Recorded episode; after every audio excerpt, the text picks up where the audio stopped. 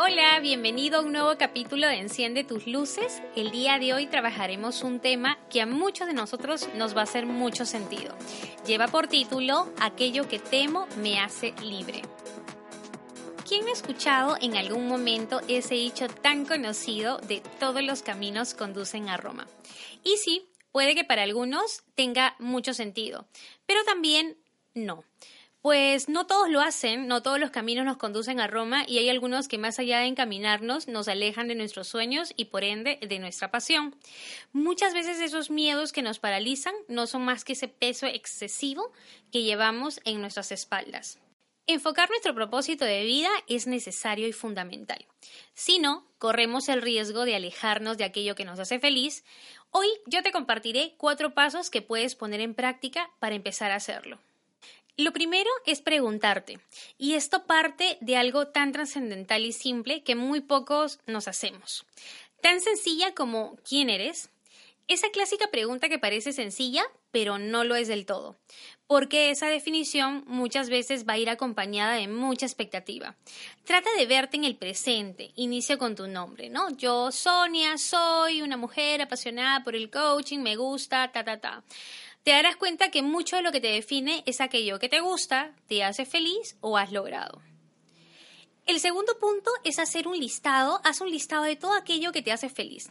Enlista personas, situaciones, emociones, todo aquello tomando en cuenta que te hace sentir bien. Luego de hacer ese listado, elige al menos tres que son muy, pero muy importantes para ti. Un tercer punto importante también es que identifiques cuál es la principal creencia que te está impidiendo enrumbar hacia eso que te has propuesto. Por ejemplo, si pongo este negocio, ¿funcionará? ¿Quién me garantiza el éxito? Y bueno, nadie realmente te podrá garantizar el éxito, ¿no? Y tu principal arma será tu esfuerzo y la pasión con que lo encamines. Pero pregúntate también, ¿qué sería lo peor que podría pasar? probablemente sería intentarlo y quizá no funcione. Y de allí empezar de nuevo. La gran mayoría de veces lo peor no es tan catastróficamente malo, a menos de que, claro, invirtamos millones de millones de dinero en ello.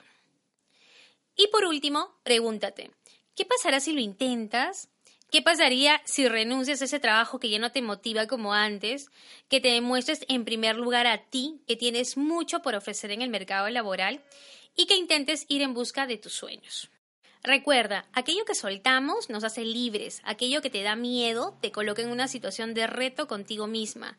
Al soltarte te sentirás más liviana, más sincero y más seguro con tu propósito. ¿Y tú, qué te atreves a soltar? Si te gustó este podcast, no olvides escribirme al correo desarrolloejecutivo.com. Recuerda que trabajamos programas de coaching, de marca personal, de empoderamiento y liderazgo, tanto para ti como para tu empresa. Además, no olvides registrarte y suscribirte a mi canal de podcast Enciende tus luces dándole clic derecho en la parte superior de la pantalla. Todas las semanas iremos compartiendo mucho material e información para poder trabajar en coaching y poder encender nuestras luces. Nos vemos.